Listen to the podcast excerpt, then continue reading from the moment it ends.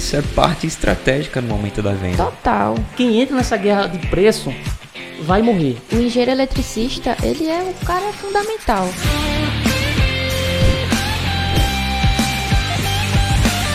Seja muito bem-vindo ao podcast Elétrica é o Poder. O podcast que vai ajudar você, profissional da engenharia elétrica, a empreender e a viver bem da sua profissão. Eu sou a Carol Marques. Eu sou o Kelvin Mendonça. E eu sou o Anderson Alexandre. E o tema do episódio de hoje é: O que é um engenheiro eletricista reconhecido?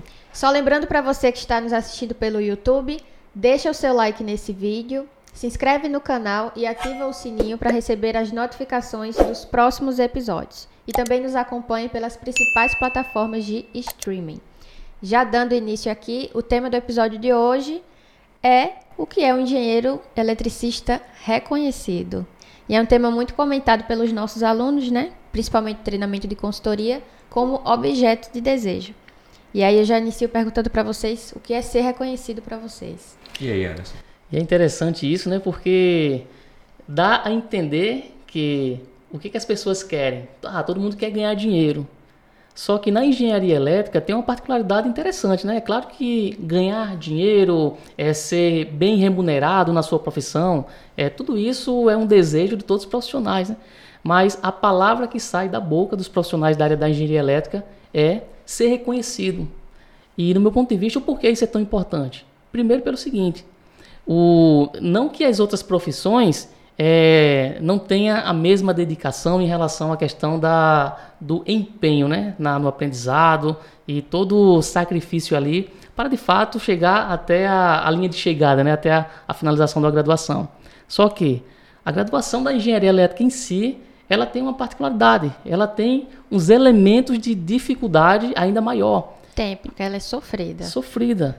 E, e eu acredito que esse reconhecimento ele é algo muito desejado assim pelo profissional, porque a primeira coisa que passa na mente dele, eu acredito, é o seguinte, cara, todo esse sofrimento para quando eu chegar aqui na linha de chegada, me formei, sou um engenheiro eletricista, e quando eu chego no mercado não ser valorizado, não ser reconhecido, então isso meio que, é, que mexe com, esse, com o profissional, né?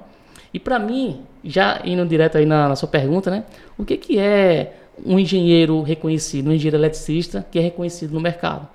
Para mim é o seguinte, o reconhecimento é quando, de fato, o cliente em si, por exemplo, falando do ponto de vista do engenheiro que vai empreender nesse mercado né, da engenharia elétrica, é, é o profissional que, primeiro, ele ocupa um espaço na mente do cliente diferenciado. Quando o cliente ele precisa de um serviço qualquer, ele não vai procurar no Google, ele vai procurar o Kelvin, ele vai procurar a Carol. Então, é, esse é um dos elementos no meu ponto de vista, pelo qual o profissional ele, ele atinge esse grau de reconhecimento. E esse é apenas uma das esferas, porque além desse reconhecimento né, em relação a, a aquele profissional é uma referência naquela atividade específica, vem a questão também da valorização. Então o reconhecimento ele anda colado, de mãos dadas ali, com a valorização. Então é quando o profissional ele tem um posicionamento diferenciado ao ponto de fazer com que o cliente entenda que a solução que ele vai estar oferecendo para o mercado ela tem aquele valor agregado que de fato o profissional está co cobrando. Né? Então, um engenheiro, no meu ponto de vista assim, reconhecido, ele tem esses elementos. É interessante que na graduação você não tem disciplinas que enfoquem para você entender o que você quer quando você sair. Aparentemente, eles te ensinam ou para seguir carreira acadêmica ou para você sair empregado para o mercado de trabalho. E ser reconhecido para o estudante quando ele está ali na graduação é simplesmente sair, se ele estagiou, conseguir ser efetivado, é isso é um reconhecimento para ele. Porém, para quem pensa em empreender, o reconhecimento está atrelado a você ser a primeira pessoa de quem o mercado lembra.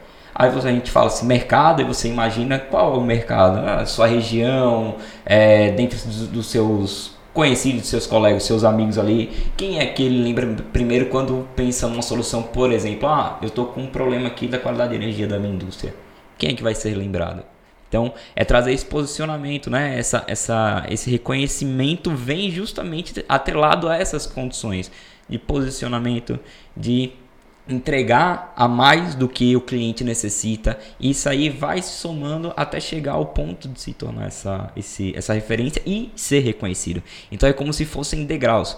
Você está ali, você iniciou sua trajetória na, na engenharia como estudante, então você não aprende o que você de fato quer, você descobre durante a graduação. Só que a graduação ensina a parte acadêmica, você é carreira acadêmica, você sai para é, trabalhar em uma indústria, uma empresa, e o empreendedorismo dentro da, das universidades ainda não é tão amadurecido, vamos dizer assim. Para você ter esse que a mais, você precisa buscar, que aí tem outros projetos, empresa júnior e coisas afins, mas é, não, não tem essa base dentro da graduação. Então, o reconhecimento vem dessas escadas, desses degraus aí que você deve subir. E, e comigo aconteceu uma coisa interessante, né? Assim, fazendo uma retrospectiva né, na, na minha carreira profissional, é, eu estava me lembrando aqui qual foi o primeiro momento que de fato eu me senti reconhecido profissionalmente, né? É, vendendo soluções. E foi quando eu vendi a minha primeira subestação. E isso foi interessante pelo seguinte, porque quando eu entrei nesse mercado de, de subestação, eu entrei primeiro porque eu já trabalhava com a parte de projetos de baixa tensão, né, principalmente de padrão de entrada, eu já estava nesse mercado. É, na parte também de montagem desse padrão, minha empresa já fazia isso. Só que o mercado começou a ficar muito é, concorrido, digamos assim, para não falar outra palavra, né, que Carol não gosta.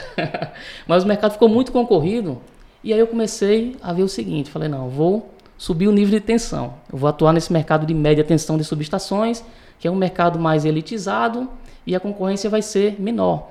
E aí quando eu fui entrar nesse mercado, primeiro, eu estava iniciando nesse mercado, então não tinha, é, digamos assim, tempo de mercado.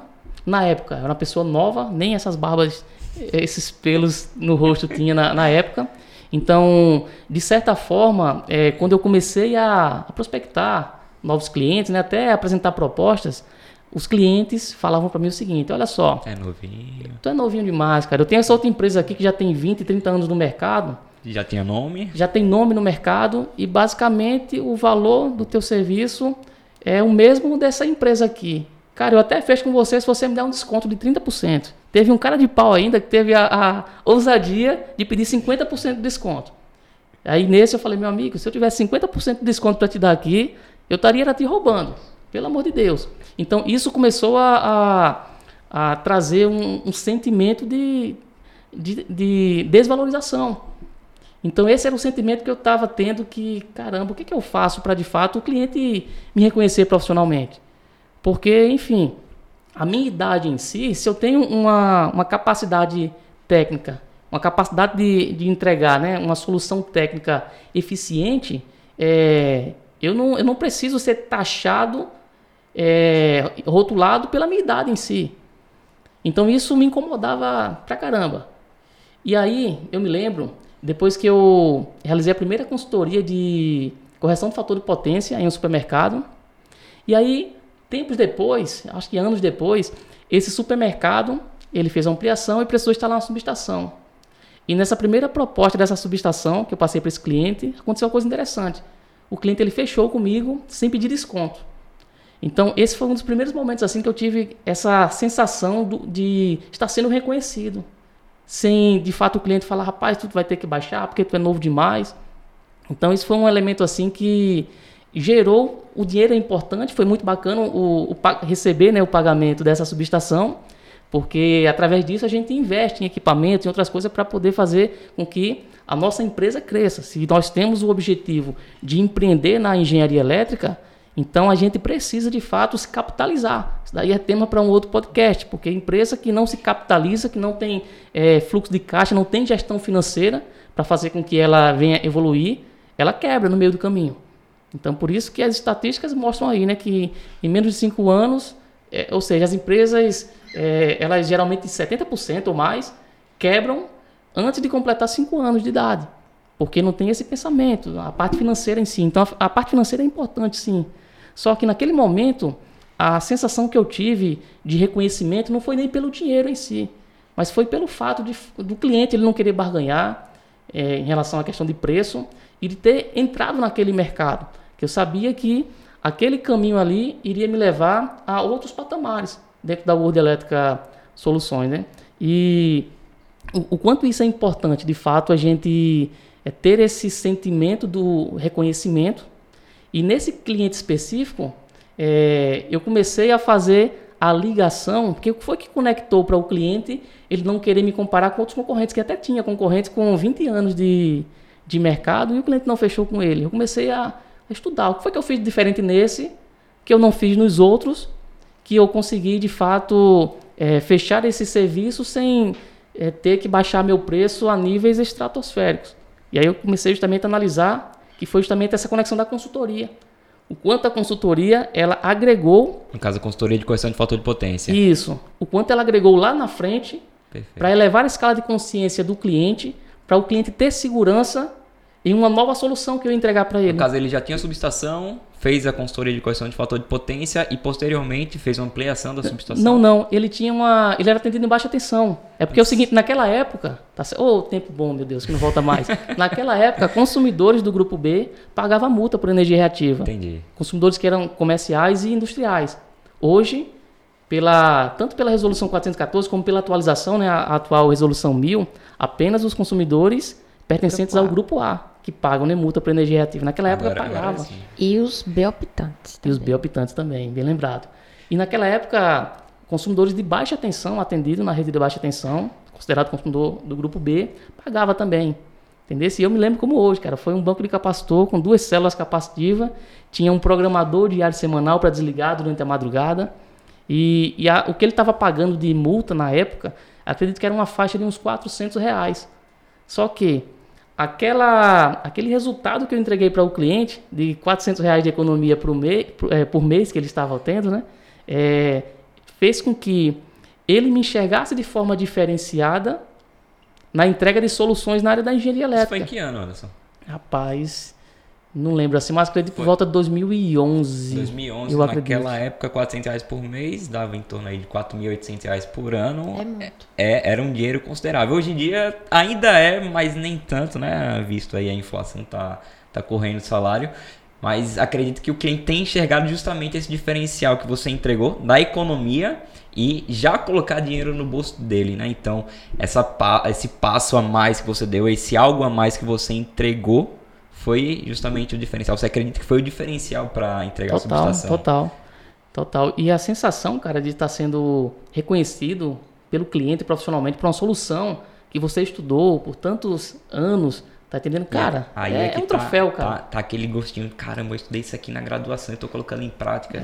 É, é justamente o que dá o ânimo. É. O pessoal tem, tem medo de iniciar pensando que ele precisa já saber de tudo para iniciar. E no meio do caminho a gente encontra tantas dificuldades que faz enxergar que aquilo ali não é nada, né? As dificuldades não são nada, porque consegue seguir, aprende, entrega, é reconhecido o problema e, é dar o primeiro passo. Dando o primeiro passo, tudo se resolve. Não, legal que vocês estão falando aí. Então, acho que para resumir, né, o que seria o reconhecimento, que até isso é muito falado pelos nossos alunos, é você se sentir que você é uma referência.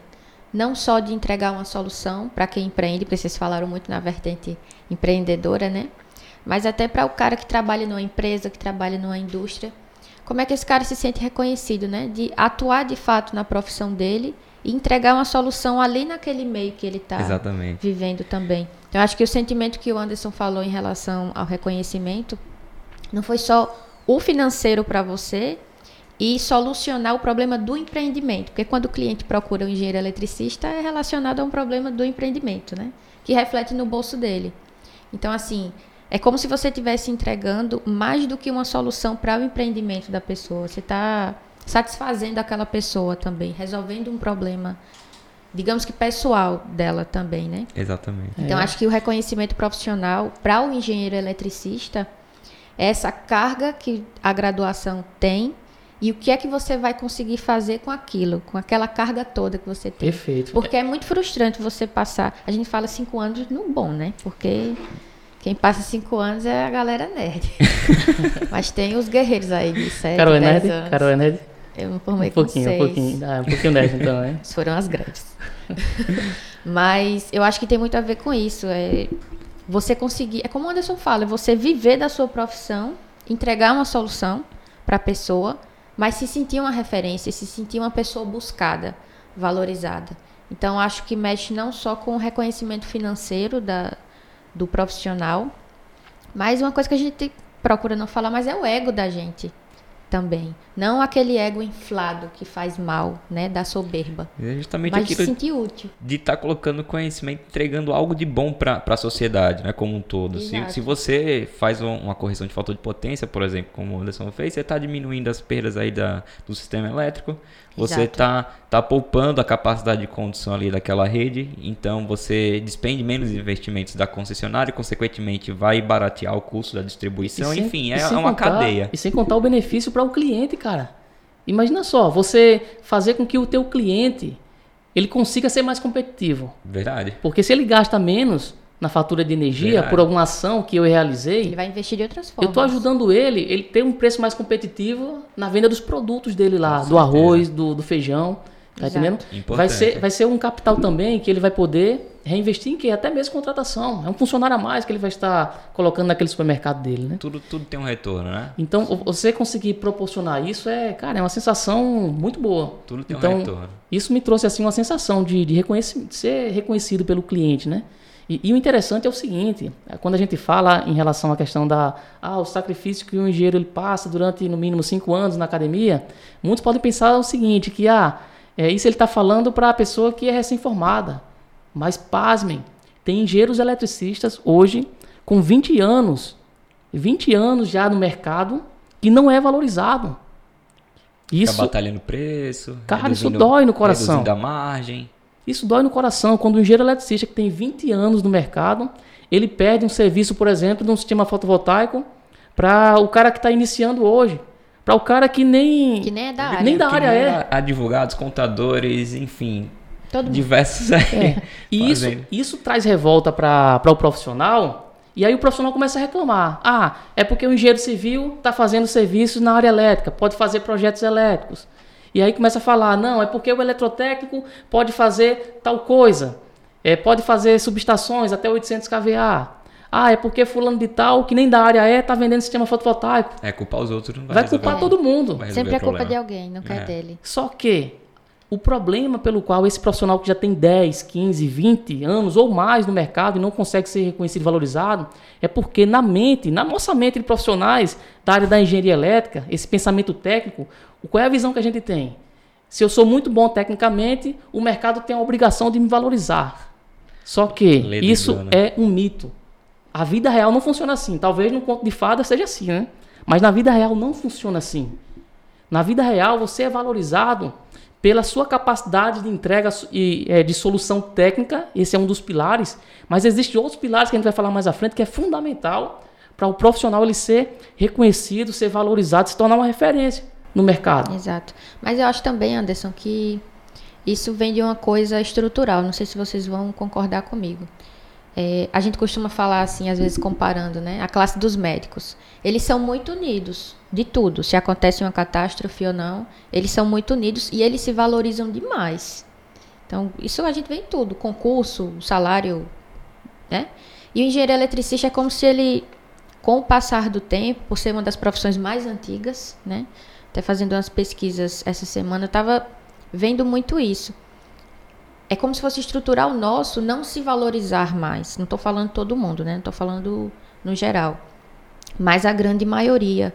E é como se o engenheiro não reconhecesse o bem que ele faz para a sociedade. Porque a energia elétrica é um bem de consumo para a sociedade inteira, não só no Brasil, mas no mundo inteiro. Então, se esse mito que você está falando fosse verdade, seria bom. Tipo, eu sou muito bom tecnicamente, então o mercado tem que Obrigação. obrigação. Só que aí quando chega no campo de batalha, o cara não faz isso. Ele se prostitui, como você fala, né? Verdade. Ele é induzido a baixar o preço dele para fazer parte desse mercado, É. que ele acredita que deveria valorizar ele. Começa com a falta de, de conhecimento, né, de base aí teórica em relação à precificação. Ele não Sim. sabe como precificar. Aí ele pensa que para ele vender, ele precisa cobrar um preço baixo para poder ter esse cliente. Exato. Nada contra com quem faz isso, até para quem está começando começar a entender. É claro que tem caminhos melhores para você ter Sim. essa, essa, esse ganho a mais. Nada contra, mas você tem que ter ter como base que isso aí não é uma regra. Gerou-se esse mito de que você precisa cobrar barato para iniciar, mas não é uma regra. E, e esse, esse fato de não saber precificar, de começar cobrando barato, já dificulta você ter, ter esse, ser reconhecido, porque você, você fica incapaz de investir em material, em ferramenta que é necessário. Ah, cara, tem, tem outro mito que é, para começar nas consultorias eu preciso de um analisador de, de energia, um analisador de qualidade de energia um mito. Mas ele já cria isso aí, que é outra desculpa. Sim. Aí começa a cobrar barato, reduz a margem. É, não tem esse, esse, essa gordurinha né, para investir e acaba que as coisas vão cambaleando até o momento é. que acontece que você comentou aí, menos de 5 anos, 70% das empresas quebram.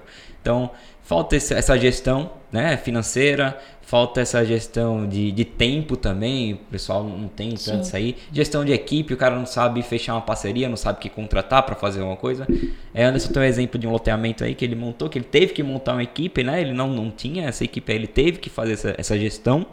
De ter, pessoas de, e financeira. Exatamente, para conseguir entregar isso aí. Então, falta sempre algo a mais para chegar. É como eu disse, é essa escadinha. Você tem que ir construindo esses pontos para conseguir o reconhecimento. Exato. Não é o que nasce da noite pro dia.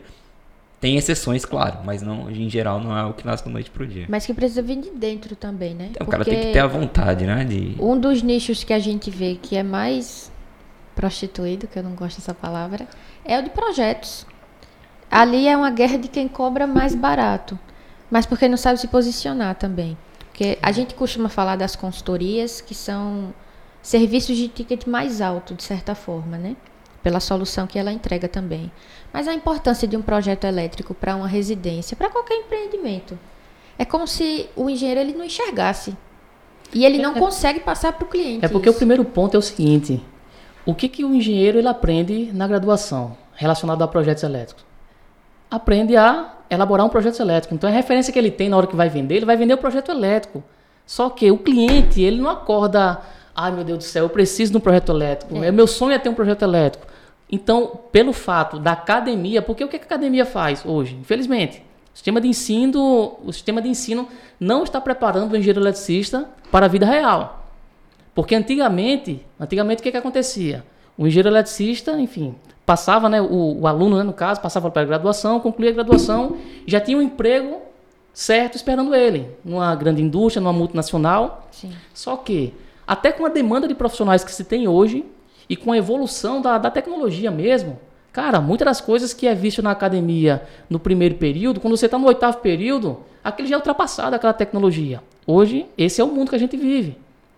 E com a grande demanda de profissionais formados que se tem no mercado, é a lei da oferta e a demanda. Sim. Tá certo? Então, se eu tenho muitos profissionais formados para ocupar poucas vagas, as empresas ela têm a, a licença poética de escolher a dedos, é, muitas das vezes, um engenheiro eletricista que tenha um, um nível de conhecimento estratosférico, que seja um cara que tenha um currículo que daria até para entrar na NASA. Mas essa é a realidade.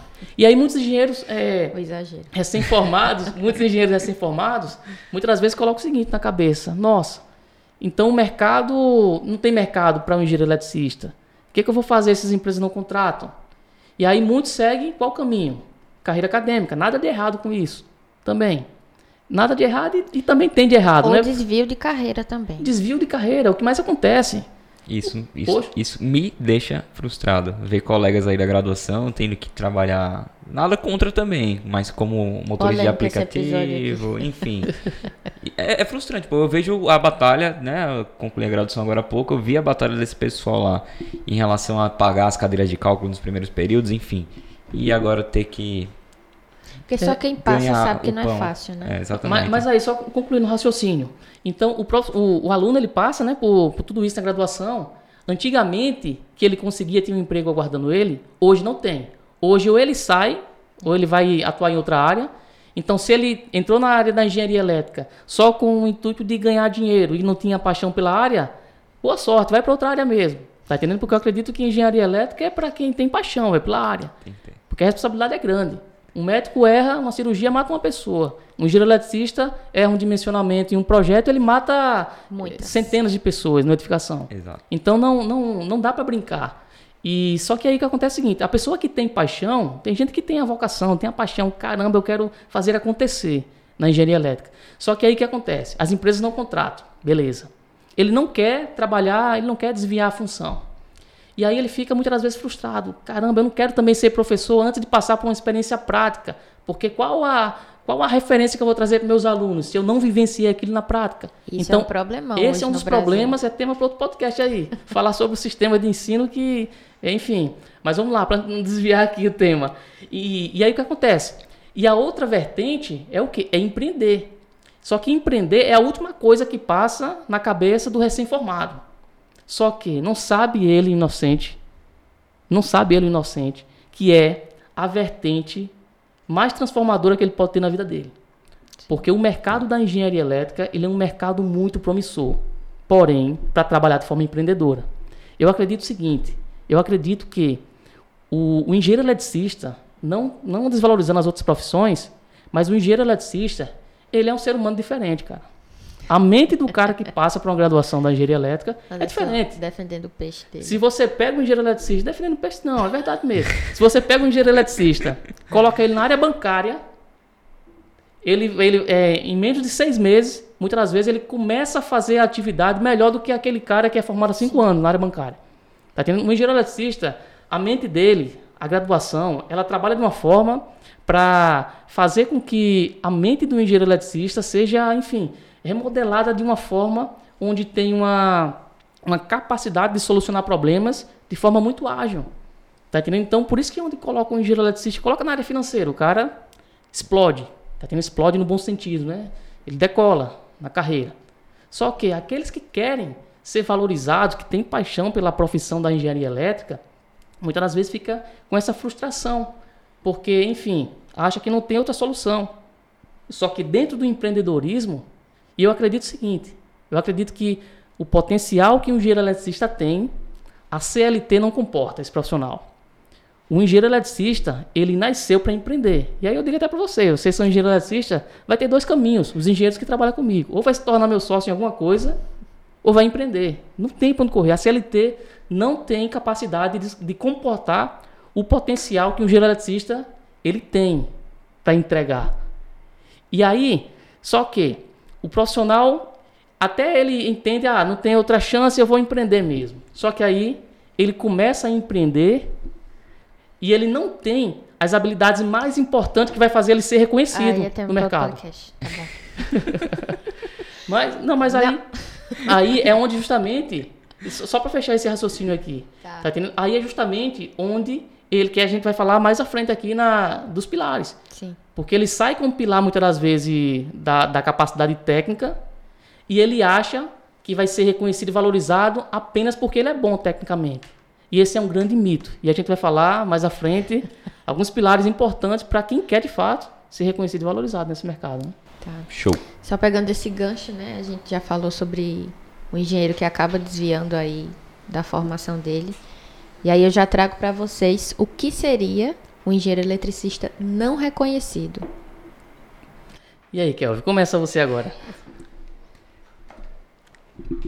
Eu É o inverso do que a gente falou. Não, é o inverso, mas aqui. Mas eu vou falar, eu vou eu falar. acho que um dos principais pontos é esse, é o cara que passou esse, esse sofrimento todo na graduação e, E não, não atua. conseguiu atuar, né? É, ele gostou tanto de sofrer na graduação que quer Continua sofrer no mercado. Fora.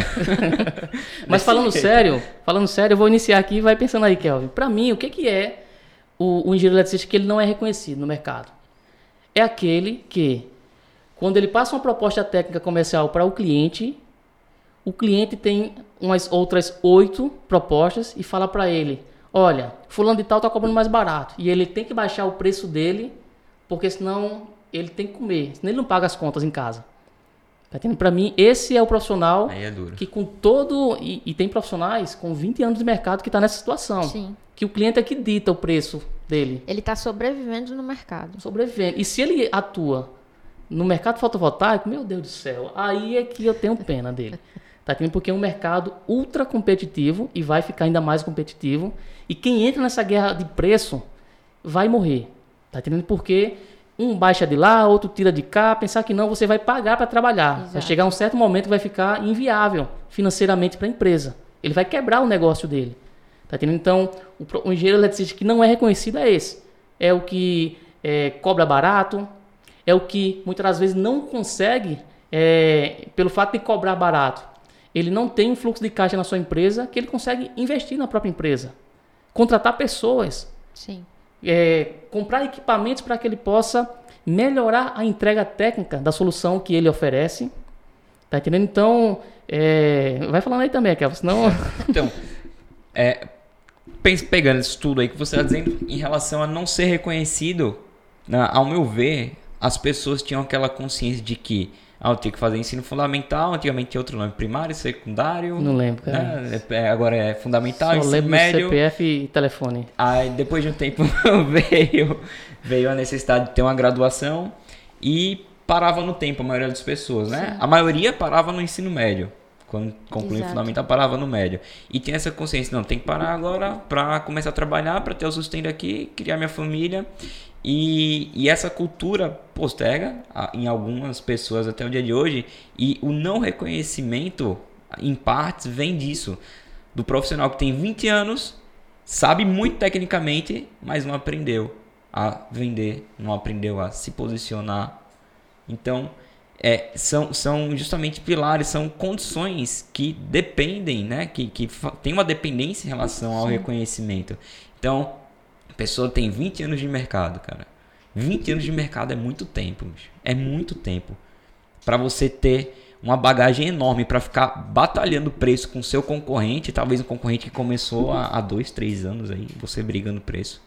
Ora, engenheiro eletricista que perde proposta para o engenheiro civil na área elétrica, ele merece levar uma pisa. Entendeu? Essa é a verdade. Mas é justamente isso. O, o não reconhecimento tem algo por trás dele. E, e uma dessas, dessas vertentes é justamente a- o parar no tempo. O cara pensar, ah, eu tenho conhecimento técnico aqui, vou aprimorando o que eu já tenho. Se, se, se tiver alguma novidade, eu estudo sobre ela. Então, mas não, não é só isso. O cara que quer empreender, que quer ter reconhecimento mesmo, ele precisa desenvolver outras habilidades. Outras habilidades. Exato. Sem falar no, no momento que a gente está vivendo, que foi até tema do nosso último treinamento gratuito, né? Se você não acompanhou.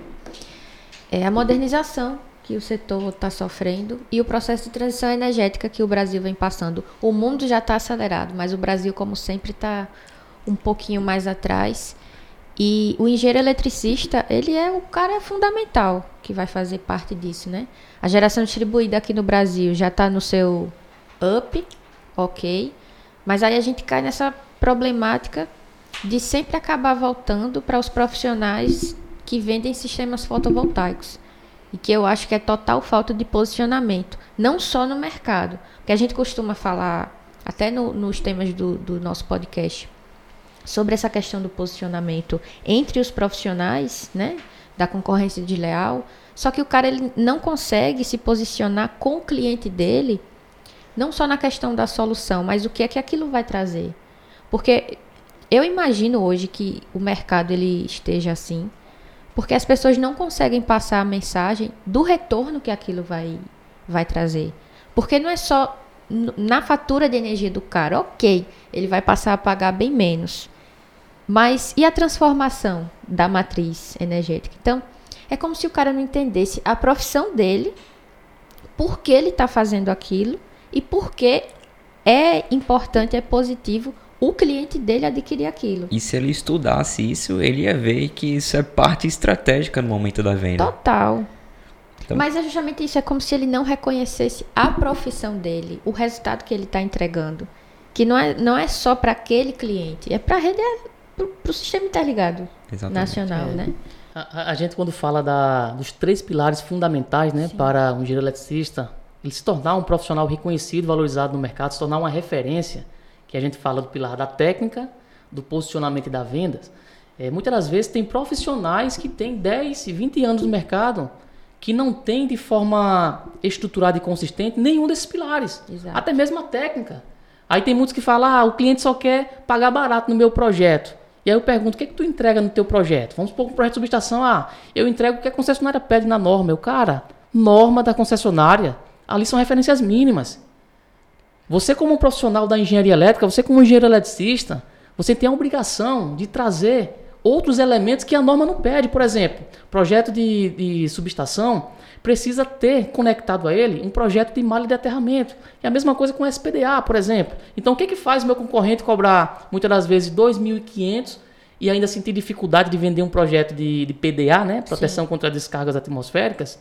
E o que, que faz a nossa empresa fechar como a gente fechou com a escola, só o projeto cobrando 18.500 reais? O que, que faz o cliente? É porque antes é mais bonito? Claro que não.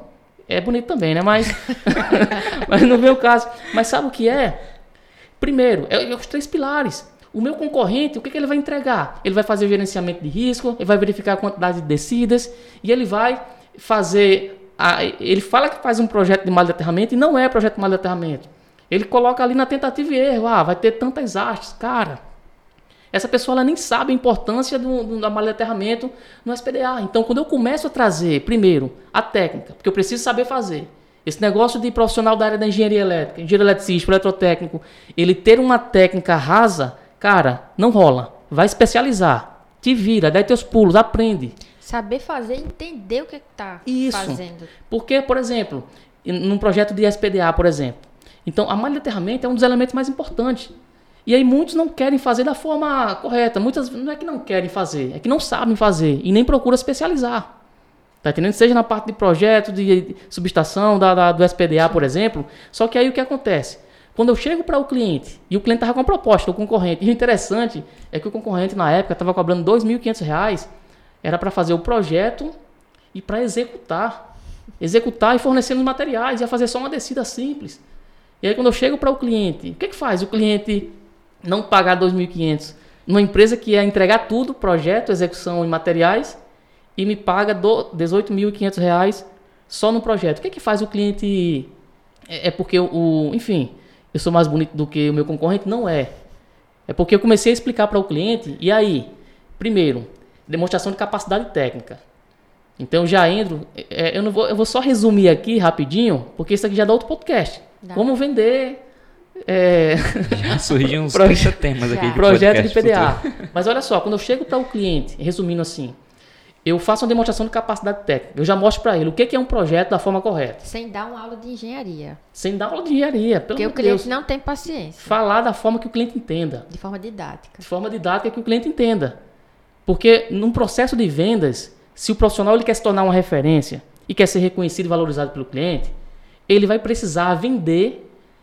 E para que o cliente compre dele sem desvalorizar o profissional, sem pedir que ele dê desconto, é preciso é, que o profissional ele consiga elevar a escala de consciência do cliente. E aí, como é que eu faço para elevar a escala de consciência do cliente? E aí eu já saio do universo da questão da, do projeto.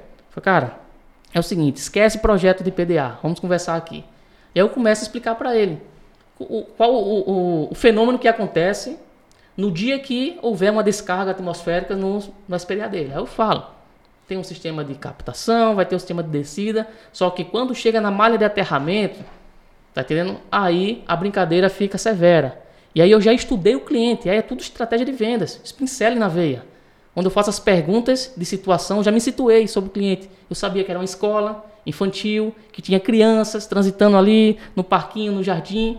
Então, olha só. Olha o risco. Eu vou unir o conhecimento técnico Tá entendendo? Porque o que eu estou dizendo aqui não é mentir para o cliente, não. É falar a verdade. Porque de fato, tá entendendo? Uma malha de aterramento mal elaborada e mal executada, ela mata Sim. uma pessoa. E aí quando eu chego para o cliente, e aí eu começo, metodologia de vendas, comunicação assertiva de vendas. Eu tenho um posicionamento diferenciado, que eu já inicio a conversa com ele falando o seguinte. Falo, olha é o seguinte, existe dois tipos de projeto de PDA. Um que é só para cumprir tabela junto ao corpo de bombeiros, ou alguns órgãos competentes que exigem, e tem o outro que é para fazer da forma correta. Qual é o que você quer? eu já coloco o cliente na parede. Porque se ele fala, não, eu quero um só para passar aqui nos bombeiros, aí eu já falo para ele, procura outra empresa. Não vou perder tempo com você, nem para você gastar o seu tempo e nem para mim gastar o meu. Posicionamento. Tá entendendo? Eu já me posiciono para o cliente, eu já chego no cliente para o cliente entender o seguinte: olha, essa empresa é diferenciada. E daí ele já fica sabendo que tem a maneira de fazer, que tudo bem, vai ser aprovada ali pelo Corpo de Bombeiros, mas tem a maneira correta de ser feita e você isso. deixa isso claro. Isso. E aí, posicionamento, já me posicionei. E aí vem demonstração de capacidade técnica. É por isso que o, o, eu, eu não me conformo com o engenheiro eletricista ele perder proposta para um engenheiro civil. Porque se o cara domina a técnica e ele, tem um, ele entende como se posicionar da forma correta e ele desenvolve o pilar das habilidades de comunicação assertiva de vendas, não tem outro profissional no mundo que bata o engenheiro eletricista dentro da área dele. Essa é a verdade. Sim. E aí, quando eu começo na comunicação assertiva de vendas com o cliente, mostrando para ele ali, olha, é metodologia. Muitos pensam, ah, vendas é um dom, dom uma ova. É metodologia. Que eu estudei várias metodologias de venda e a que mais funciona dentro do mercado da engenharia elétrica para vendas complexas é a metodologia do spin selling. A gente vai falar dela futuramente. É, temos para outros podcasts. Mas aí quando eu começo a trazer para o cliente, só para fechar esse raciocínio, quando eu começo a trazer para o cliente, fazer as perguntas certas, mostrando para ele o problema de fazer da forma errada, as implicações. Então, quando eu perguntei para o cliente, falei, meu amigo, você está é, essa diferença de preço entre as propostas comerciais, eu não quero nem discutir isso aqui. Me responde só uma coisa. O dia que cair um raio aqui no teu sistema é, de proteção contra descargas atmosféricas, quanto é que custa a vida de uma dessas criancinhas aí que são alunas da tua escola? Na hora ele parou assim, cara. Parou. Ele já colocou a outra proposta do concorrente de lado Tá entendendo? Ou seja, ali já foi uma facada, ali eu já não tinha concorrente. Mas o pessoal que está escutando aqui deve pensar, mas não, isso aí é uma pergunta qualquer. É, isso aí ele. Depende ele... da forma como você fala. Né? Depende né? da forma como você fala, mas isso é. Além disso, teve uma base técnica aí de um conhecimento que o Anderson correu atrás para aprender e ele identificou que essa pergunta aí fazia a cabeça do cliente virar. E tem mais. Poderia ser que o cliente falasse: ah, para mim não importa. Se ele falasse isso para mim, eu fechava meu notebook, na mesma hora e saía, cara. Porque eu não quero negociar com um cliente que não tem amor à vida é. do, do cliente dele. Tá tendo a questão do posicionamento. Posicionamento e princípios também, né? Então, olha só. Já saí de um universo de projetos. Eu, cara, o que eu tô te vendendo aqui não é um projeto de PDA. Eu tô te vendendo aqui é a solução que você precisa para atender tanto no ponto de vista dos órgãos competentes que está exigindo essa documentação, mas principalmente, cara, eu não estou nem muito preocupado com eles. Porque com eles é, enfim, o trivial já passa com eles. Mas eu estou preocupado em fazer da forma correta. Porque a forma errada, ela pode trazer um prejuízo, que essa diferença de preço é irrisório, cara. Porque você não tem como mensurar o preço da vida. Então, isso é para tudo. Para projetos, para qualquer outra, outra solução que a gente vende no mercado da engenharia elétrica.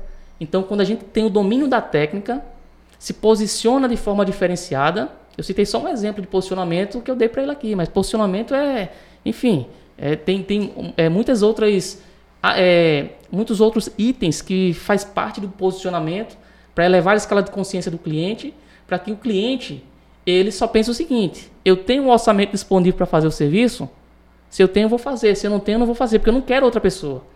Tá? E quando a gente começa a, a gerar isso no cliente, isso para mim é um reconhecimento e, e se tornar uma referência master no mercado como profissional. Né? E você que está assistindo esse podcast e quer saber mais sobre os nossos treinamentos, tem um link aqui na descrição desse vídeo. Então, se você quer se tornar um engenheiro eletricista reconhecido nesse mercado, aperta no link e vai ser um prazer te ter do lado de cá. Show! E aí, a nossa próxima pergunta, com dicas muito importantes, é: quais são as habilidades de um engenheiro reconhecido? O que é que ele precisa ter? O que é que ele precisa desenvolver? Acho que a gente já disse alguns pontos aqui, né, na, durante esse vídeo, esse podcast. Sim. E um, um dos, do, dos, pontos cruciais é ter a proatividade de se desenvolver, Perfeito. de se capacitar, de evoluir. Né? O cara termina a graduação, pensa que aquele conhecimento que ele adquiriu já está suficiente, ele vai conseguir, é, se for para empreender, é muito raro, mas acontece, se for para empreender, Sim. ele vai conseguir empregar aquele conhecimento que ele adquiriu, né, a parte técnica, e o cliente ele vai chegar explicando aquilo ali para o cliente, ah, isso aqui você vai corrigir sua falta de potência, colocar um, uns capacitores aqui, vai ter um controlador de falta de potência, o cliente, sim, tá, ok, cliente fica com mais medo do que Sim. feliz por ter essa solução que vai evitar que ele pague aquela multa. Perfeito. Então, adquirir conhecimento, ser proativo. É... Um ponto também. Estou interrompendo? Não, pode, pode ir. que eu acho importante, é uma coisa que a gente vê aqui na empresa também. Quando a gente fala de proatividade e desenvolver novas habilidades, é, não apenas habilidades ligadas ao conhecimento técnico, né? A gente já vê uma porrada de conhecimento técnico, sempre tem mais para aprender, mas uma coisa que os engenheiros, nós, não vemos, nem na graduação, nem a vida ensina, nem fora dela, são habilidades comportamentais. né? São muito importantes para lidar, para o engenheiro que vai empreender, lidar com os clientes e lidar com a equipe dele. Total. Gestão de emoções é fundamental. Exato. Hoje eu estava conversando com um aluno que o aluno ele falou que estava desanimado. Anderson, tô desanimado, cara. É, tem uns serviços aqui, três clientes aqui não me respondeu. Ele está pagando uma multa de 3 mil reais. E, enfim, eu tô meio desanimado. Cara, uma multa de 3 mil reais dá pra ser reconhecido é. aí, dependendo da posição que ele. Só que aí o cliente não quis contratar ele. E esse é o desânimo dele. Tô desanimado. Aí eu, ah, beleza. Eu, cara, quantas prospecções você já fez até agora? Ele, quatro. E meu amigo, aí é onde é que tá o problema, cara. Porque se na boca do teu funil tá, enfim, não tem leads prospectados, todo o restante do teu processo é falho, vai falhar. Sim. É a mesma coisa que você tem uma indústria, uma indústria que fabrica camisa. Se faltar o algodão lá na linha de entrada, a matéria-prima, cara, tu não produz. Então é isso que está acontecendo. Então isso é um problema de quê? É gestão de emoções. Sim. A pessoa acha que é um passo de mágica, que vai... É, ah, prospectei quatro clientes, os quatro vão fechar, e se ele não fechar eu vou ficar triste. Tá entendendo? Porque, olha, o avanço que ele fez foi muito importante. Ele prospectou quatro clientes e teve uma reunião com três. Isso é uma estratégia de conversão interessante. Conversão boa. Agora, onde é que está o problema? É na boca do funil. Tem que prospectar Sim. mais, cara. Tem que prospectar 30 clientes para fazer aí umas 5, 7 reuniões para converter uma venda ou duas vendas. E na medida que você vai ficando cada vez melhor em definir o teu cliente ideal, você é tema para outro podcast, é, na medida que você, de fato, cria um script de vendas, que você entende uma metodologia de vendas para estar tá aplicando para o teu cliente, na medida que você entende tudo isso, com o passar do tempo, a sua taxa de conversão ela vai melhorando, vai aumentando. Mas, cara, é, tu tá bem. Se tu tá é, desanimando é, por conta disso, as tuas expectativas, a tua gestão de emoção está errada. Sim. Então é importantíssimo para o profissional que quer, de fato, né, é, se tornar reconhecido, valorizado, né, se tornar uma referência nesse mercado, ele ter gestão de emoções também, é uma habilidade importante, que como o Carol falou. Perfeito, ponto, ponto importante esse que você está trazendo. Para quem não entende o que é funil, basicamente é você tem uma captação de clientes grande aqui, né, na boca do funil, você tem muitas pessoas, mas no decorrer você tem uma reunião com menos pessoas e você vende para uma quantidade menor ainda. Flávio Augusto, ele, ele tem essa expertise, ele, ele tem mais de 30 anos de experiência vendendo. Ele sabe exatamente quantas pessoas ele precisa ter aqui na boca do funil para converter pra, uma venda. Pra né? converter uma venda. Então ele, ele disse numa live que ele fez que ele prospecta 7, faz uma reunião com 3 e vende para um. Então, Perfeito. ter esse conhecimento. O cara que prospectou 4, fez uma reunião com 3, tem que sair uma venda daí, cara. Tem que sair. Se ele implementar os conhecimentos que a gente entrega lá na plataforma, com certeza ele vai conseguir converter. E essa gestão emocional, né? Então já deixa a dica aí pra galera pesquisar sobre as famosas soft skills, né? Perfeito. Que os profissionais de hoje precisam ter, dentre elas, né? Inteligência emocional, criatividade, ética, que é uma coisa que a gente fala muito, mas nem todo mundo tem, né? Trabalho em equipe também, muito importante para quem quer ter empresa, enfim, pesquisem. E outra importante que faltou aí, sabe qual é? Qual? Coragem. Tira a bunda da cadeira e vai prospectar e vai, enfim, sair da zona de conforto. Porque tem muitos profissionais que estão reclamando aí, ah, que não consegue vender, mas não está fazendo nada, está de braços cruzados. Tá esperando Achando cair. que vai cair. Olha, do céu só cai água cara, e olha lá. O cara não tem coragem de colocar uma publicação no status do WhatsApp ali para a família ver e tem ver se indica, rapaz, que cai do céu. Tem, tem, que, tem que botar o conhecimento para jogo e, é. e implementar outras técnicas aí para conseguir alavancar. Um dos pontos também, trazendo aqui como dica, se atentar às tendências da área também. A gente acha que o conhecimento técnico que adquiriu na graduação é suficiente, mas tem uma, uma vastidão de coisas para aprender. Então, ficar atento às novas leis. Né? A gente teve agora o marco legal da geração distribuída, que até os profissionais que trabalham com fotovoltaica é capaz de nem ter essa noção. Ele só ouve o burburinho ali, é, mas não se aprofunda. Até para trazer isso como posicionamento para o cliente. Perfeitamente. Perfeito. Né? A, gente, a gente, até eu, até um tempo pensava assim que para começar eu precisava ter todo o conhecimento do mundo, mas a gente vê que na, na verdade é o, é o contrário.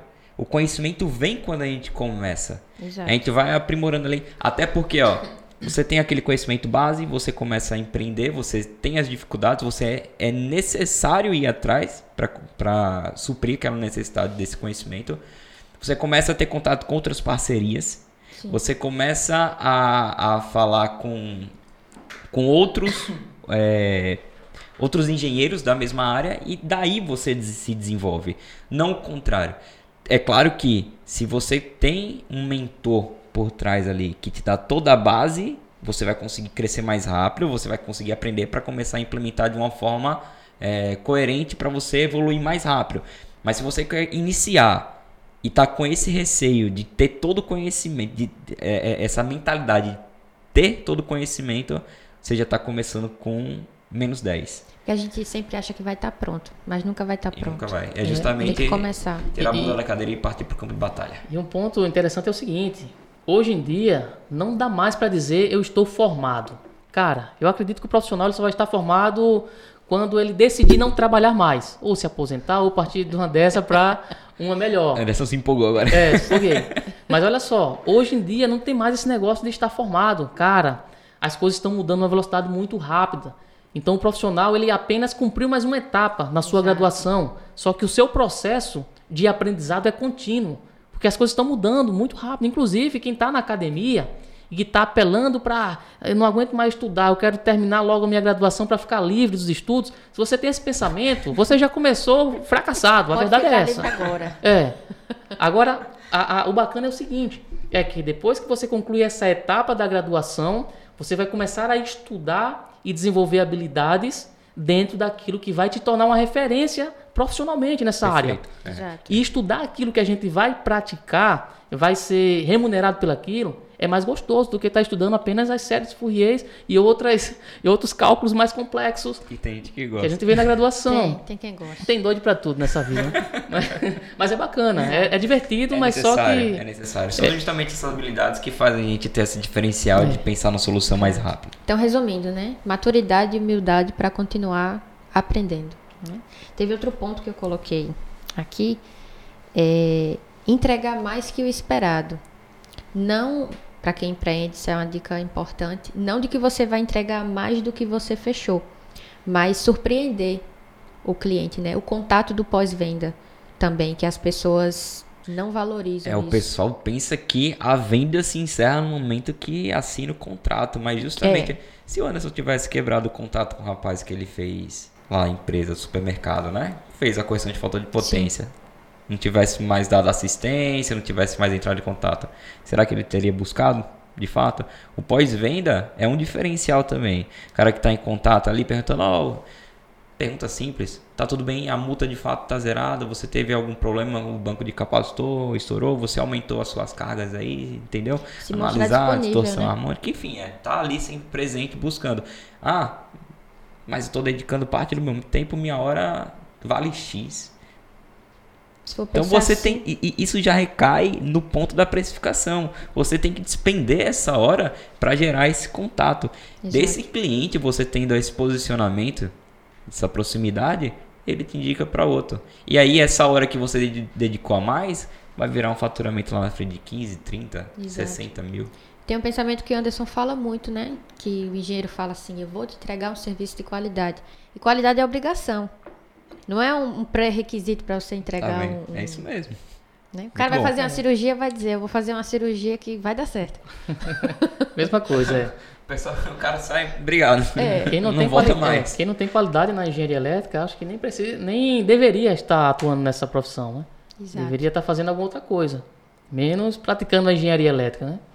E ainda nas habilidades, é, três habilidades que eu considero assim é, primordiais, como a gente já falou, né? As Sim. habilidades técnicas, elas são muito importantes e o profissional precisa ter o domínio daquilo que ele vai vender, não de forma superficial, mas precisa dominar. Ah, se eu vou trabalhar com projetos elétricos, eu tenho que dominar os projetos de padrão de entrada, padrão concessionária, os projetos de tudo de proteção, no caso quem vai trabalhar com subestações abrigadas, projeto de malha de aterramento, não de forma tentativa e erro, ah, coloca ali 12 hastes e distancia 3 metros. Isso não é projeto de malha de aterramento.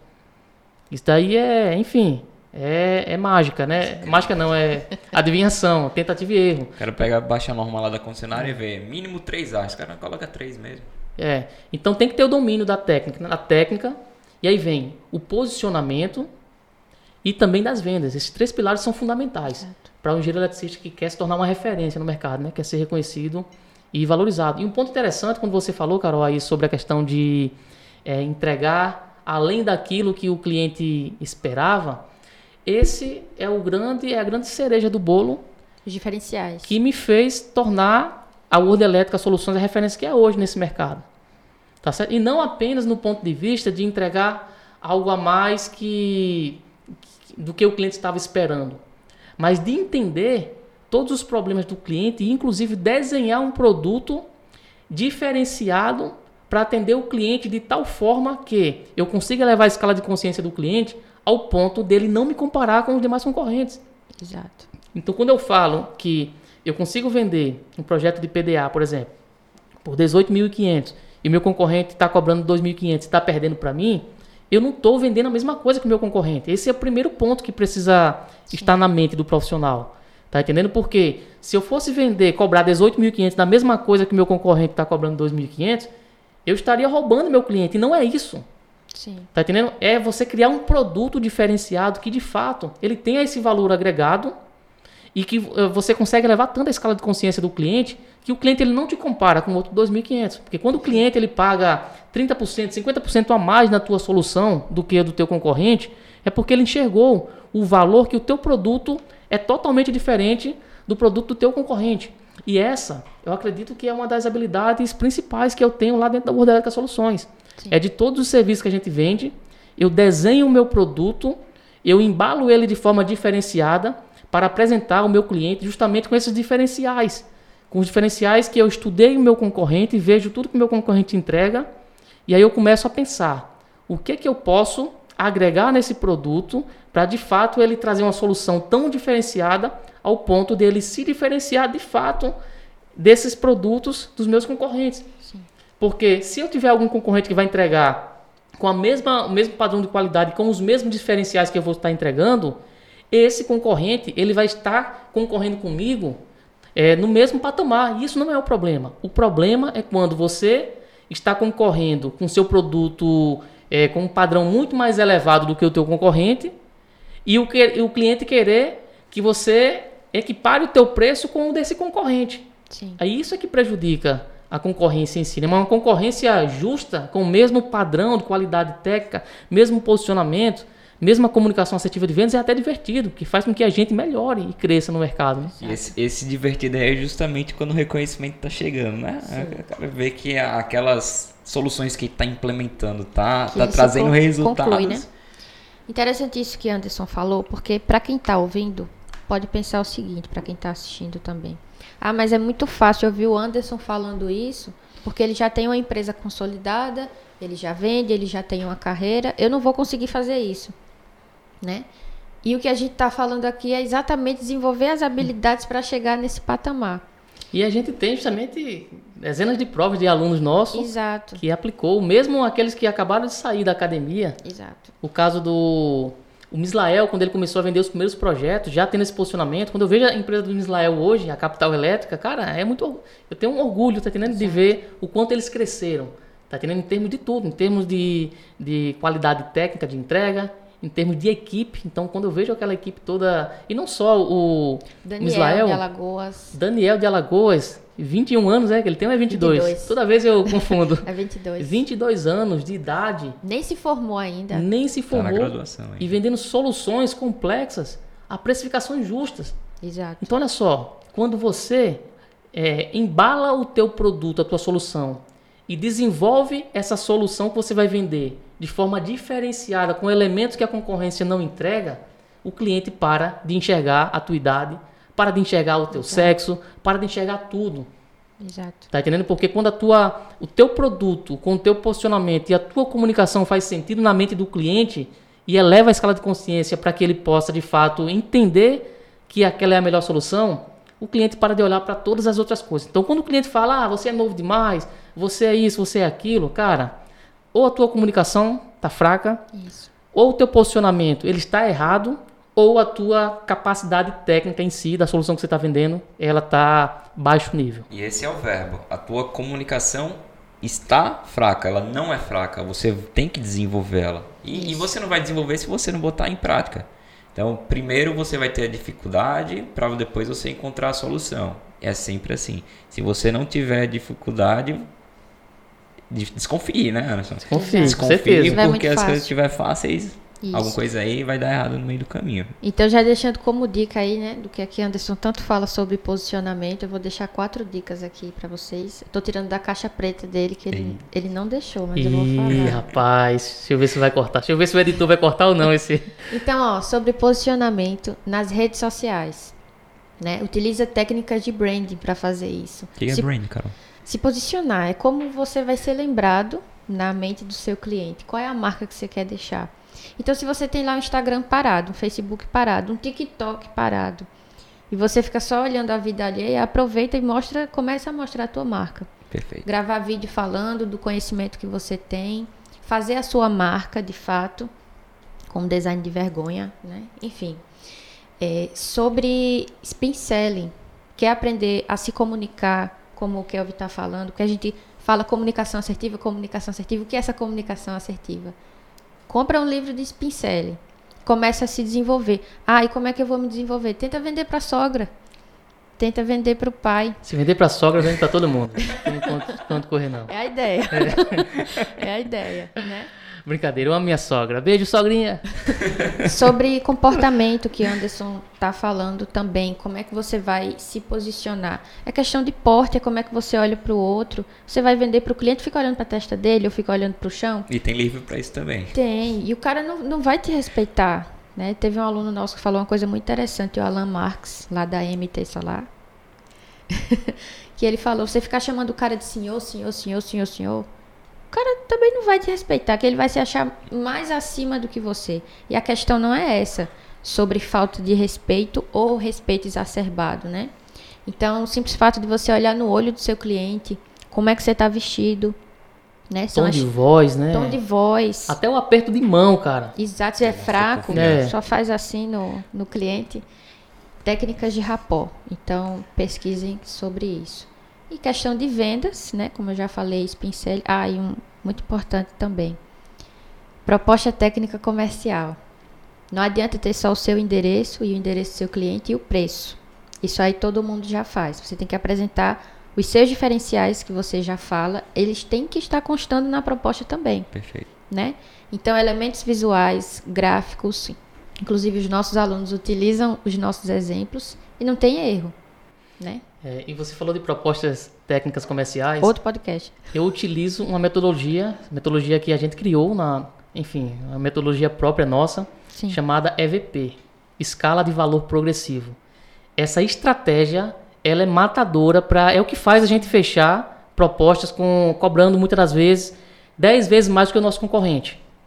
Então a gente agrega uma escala de valor progressivo tão alta que de fato o cliente ele, ele enxerga que é um outro produto. Perfeito. E essa é a proposta, né?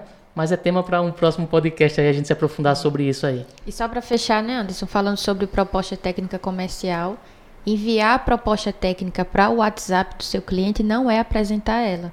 Então, investir numa apresentação, marcar uma reunião para fazer essa apresentação da proposta, acho que é um diferencial matador. E a gente tem exemplo disso, né? O aluno nosso, Cássio, ele fechou uma proposta por 18 mil reais a mais do que o concorrente dele só pela apresentação que ele fez. Nossa, eu fico pensando assim, o que, que faz o cliente pagar a mais 18 mil em relação a outros concorrentes? Confiança. Não era porque o Cássio é mais bonito não, né, do que o concorrente? Não, não vou falar. Você vai se comprometer não, né, Carol? Mas falando sério, é- isso é interessante, tá entendendo? Porque, cara, 18 mil reais é dinheiro. 18 mil reais é o Muito. quê? É uma moto nova, Sim. moto de qualidade, né, nova. Um carrinho usado. Não. Não, mas não, né? Acho que hoje não mais. Lá pra, pra década de 90. Nem o Chevette? Nem o Celtinha. Nem o Chevette? não. Mas enfim, mas falando sério, cara, 18 mil reais É é, uma diferença grande. O que que faz? É, é alguma mágica? É um feitiço? É não.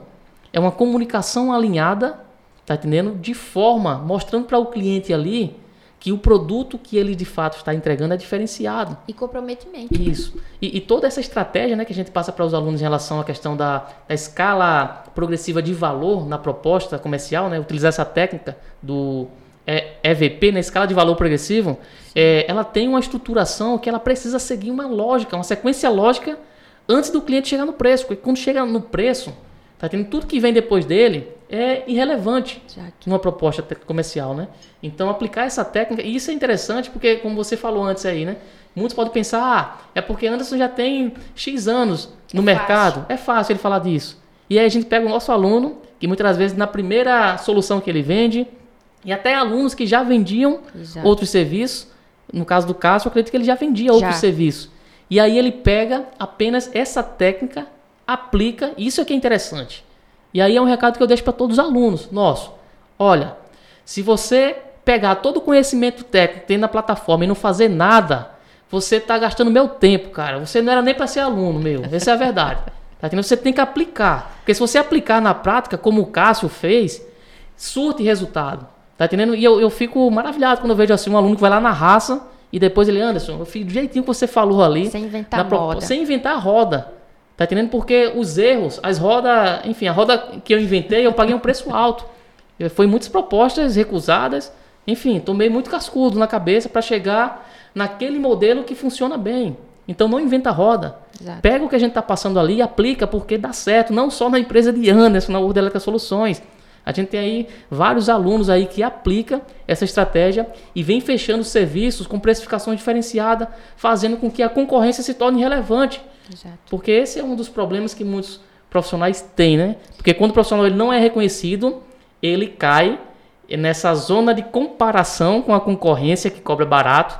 E aí, quando ele entra nesse universo, sair é difícil. ele já entra morto. Tá entendendo? Porque a, a empresa dele vai estar com dias contados. Ele pensa que o problema é justamente o concorrente que cobra, pa- co- co- é, que cobra barato, né? Mas Porque o problema é sempre do que outro. é sempre do outro. Ele não enxerga a melhoria que ele precisa ter para conseguir escalar.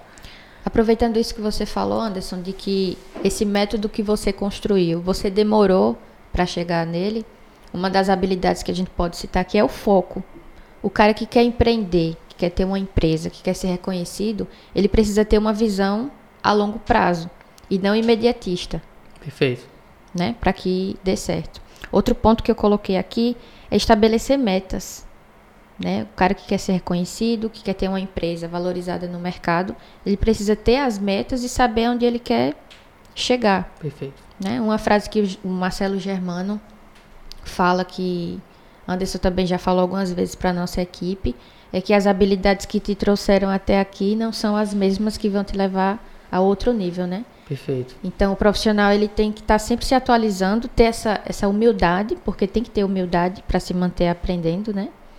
Então, acho que é isso. Ó, deixa eu ver se eu anotei mais alguma coisa. Ah, se tornar um especialista na área que ele escolheu, porque quem vende tudo não vende Exato. nada. Perfeito. É cara que começa e já quer atirar para todo lado, abraçar né? o mundo. É, É, E, e ele até pode vender mais de uma coisa, só que o posicionamento, porque se você for entrar no Instagram da World Electric Soluções, você vai ver qual é a sensação que você tem. Sim. É uma empresa especialista em quê?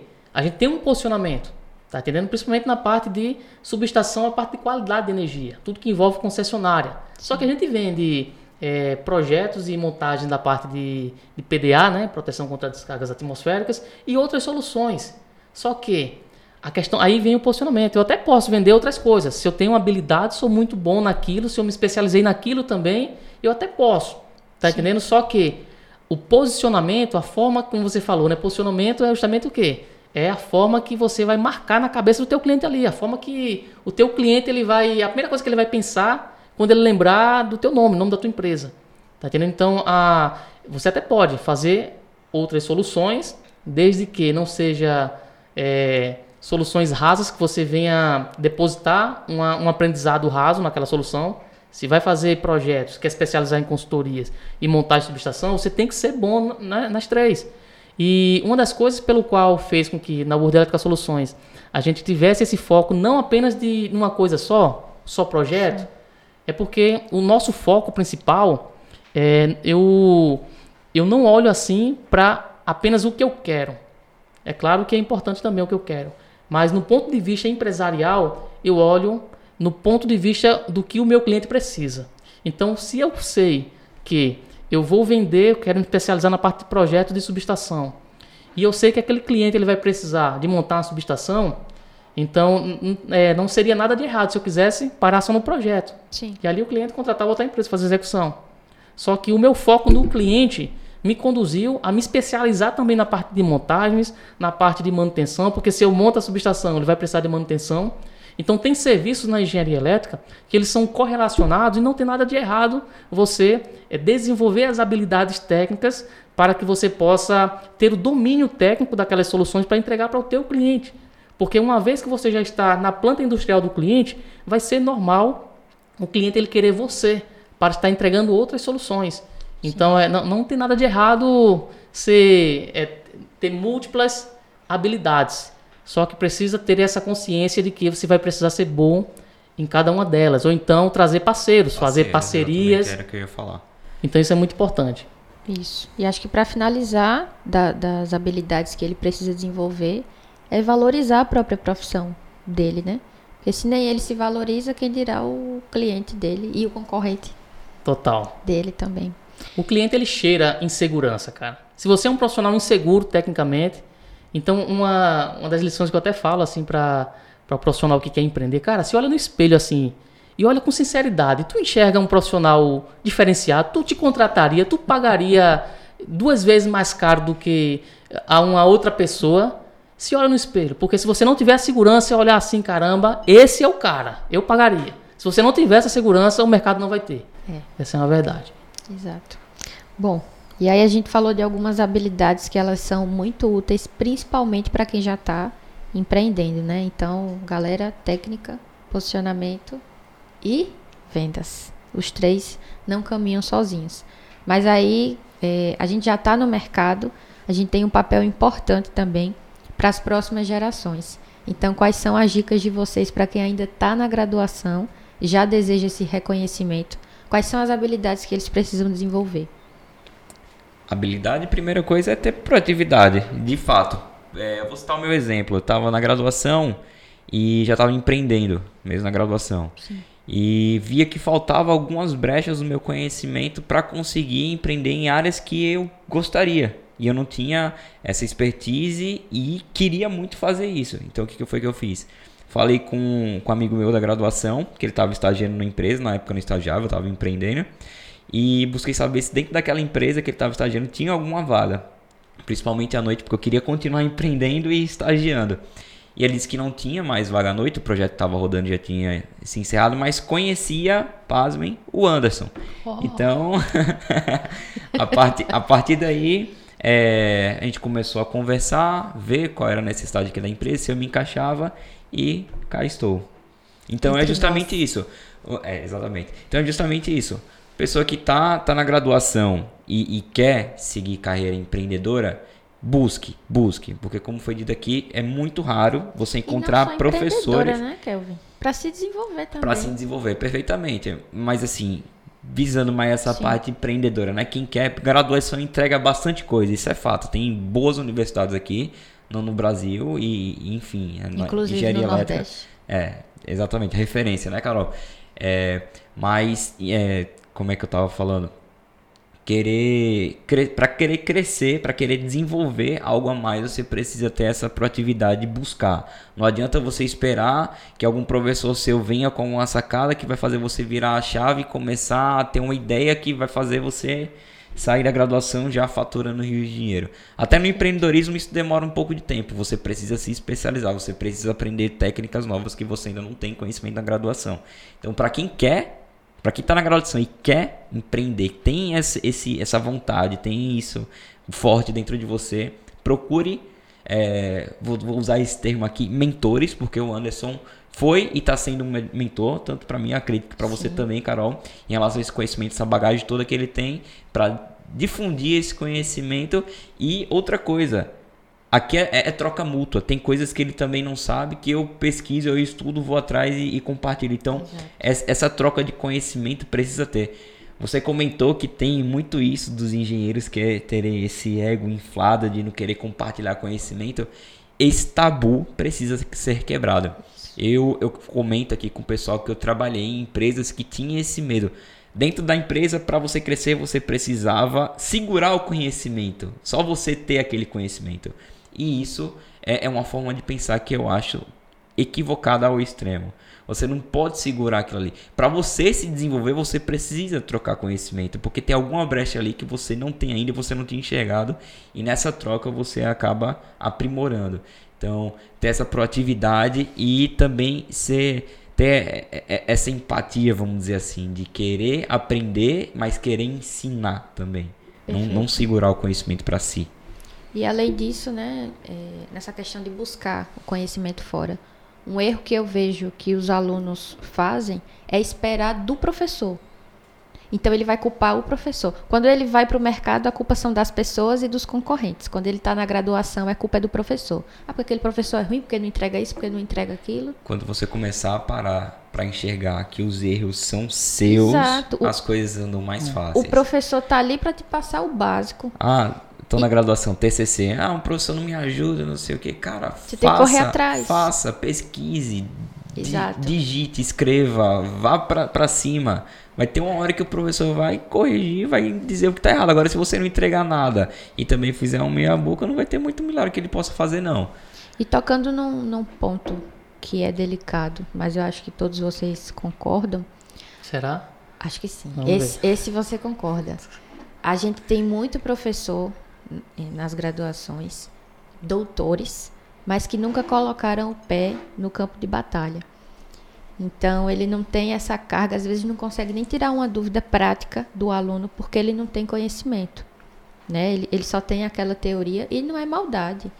Porque não teve oportunidade mesmo. Não teve oportunidade. É, é a né? cultura, né? A maioria desses, desses, professores são, são mais antigos, né? Estão há mais tempos aí, mas um, um, bom tempo de formato. Então a cultura Isso. daquela época era essa, dele precisar ter o conhecimento para repassar né? Dentro das aulas.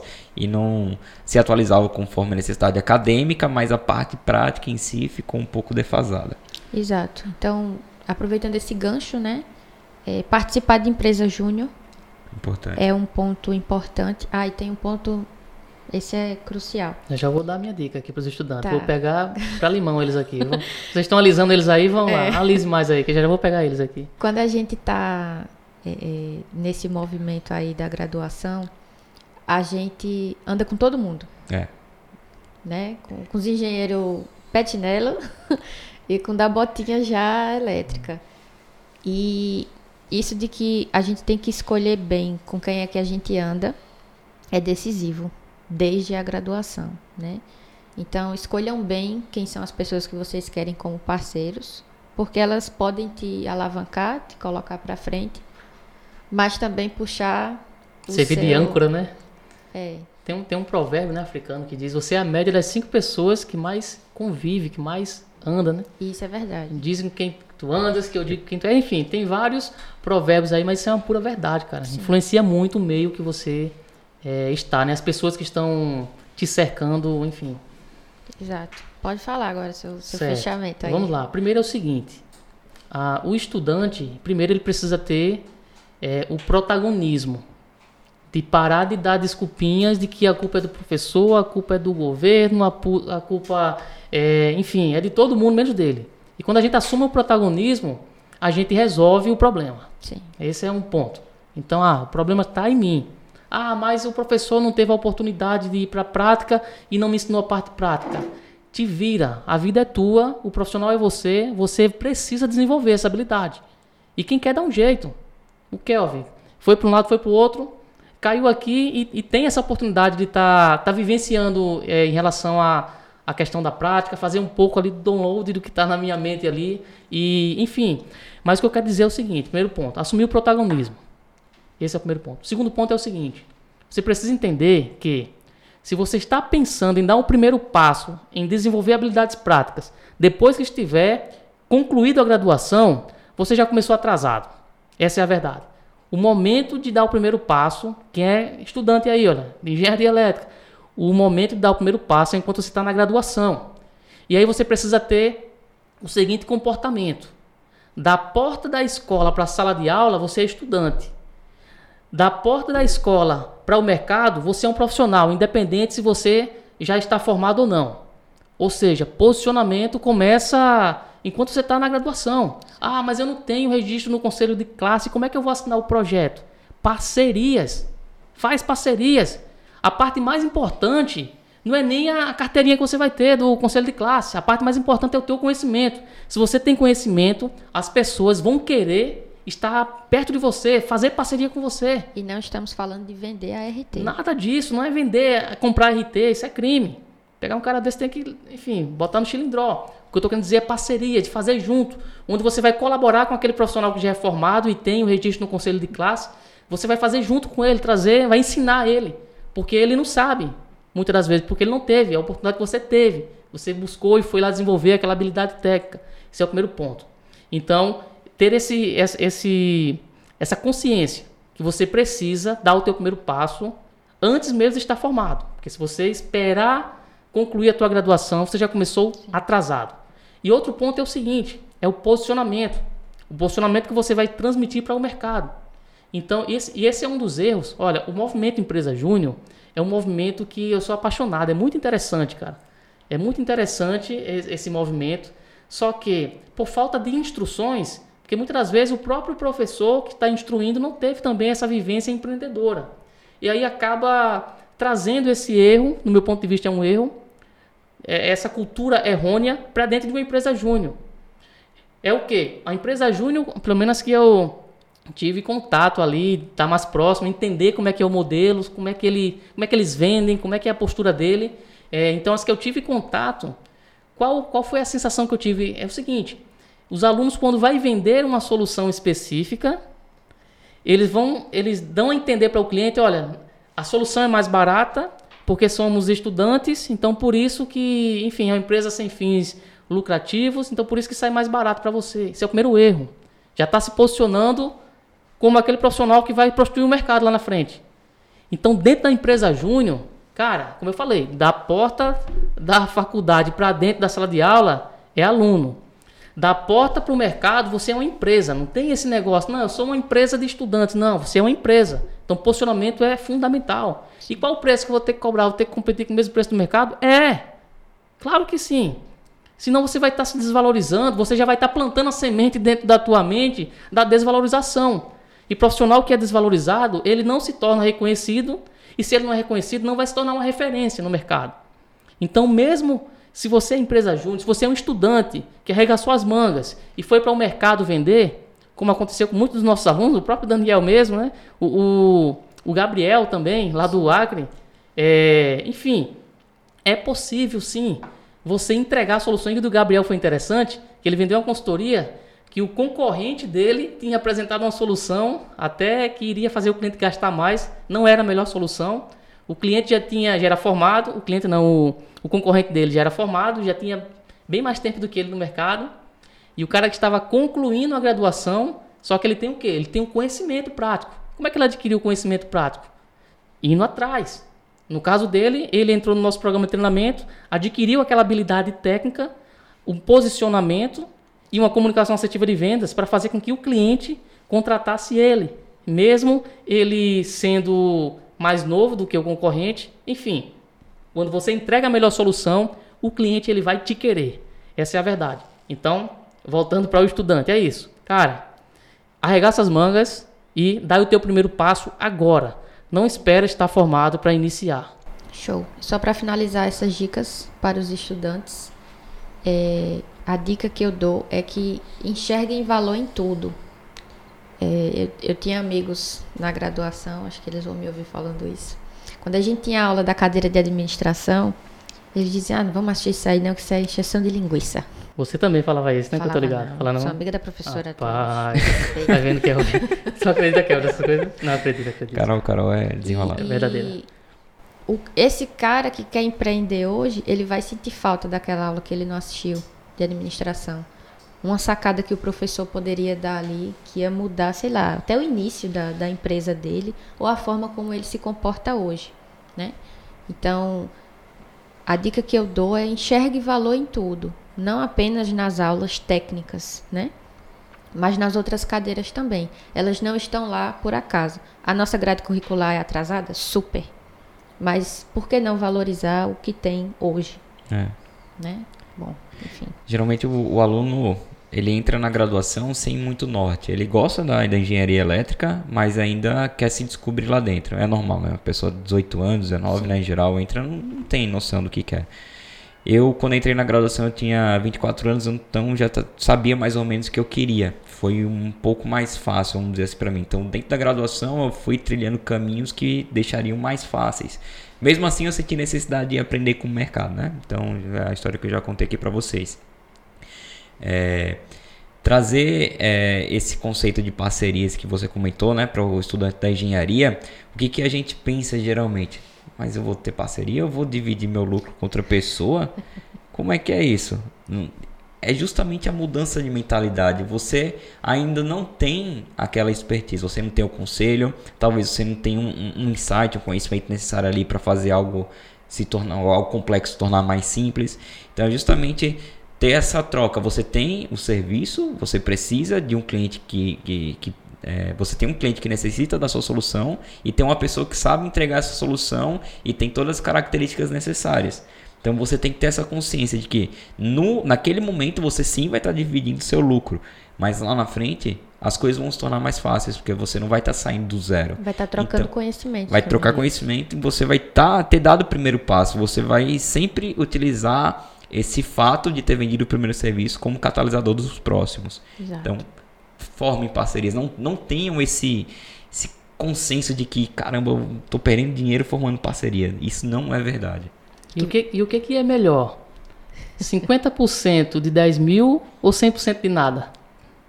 Então, muitas vezes, quando a pessoa fica relutante em fazer parcerias, é esse conceito. Fechou. É isso mesmo.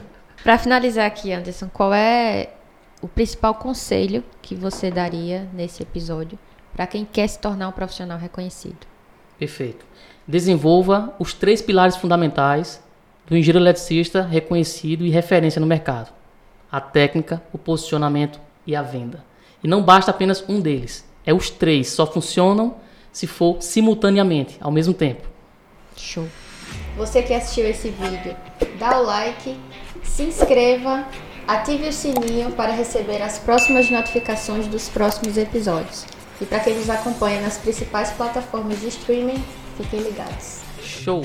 Valeu!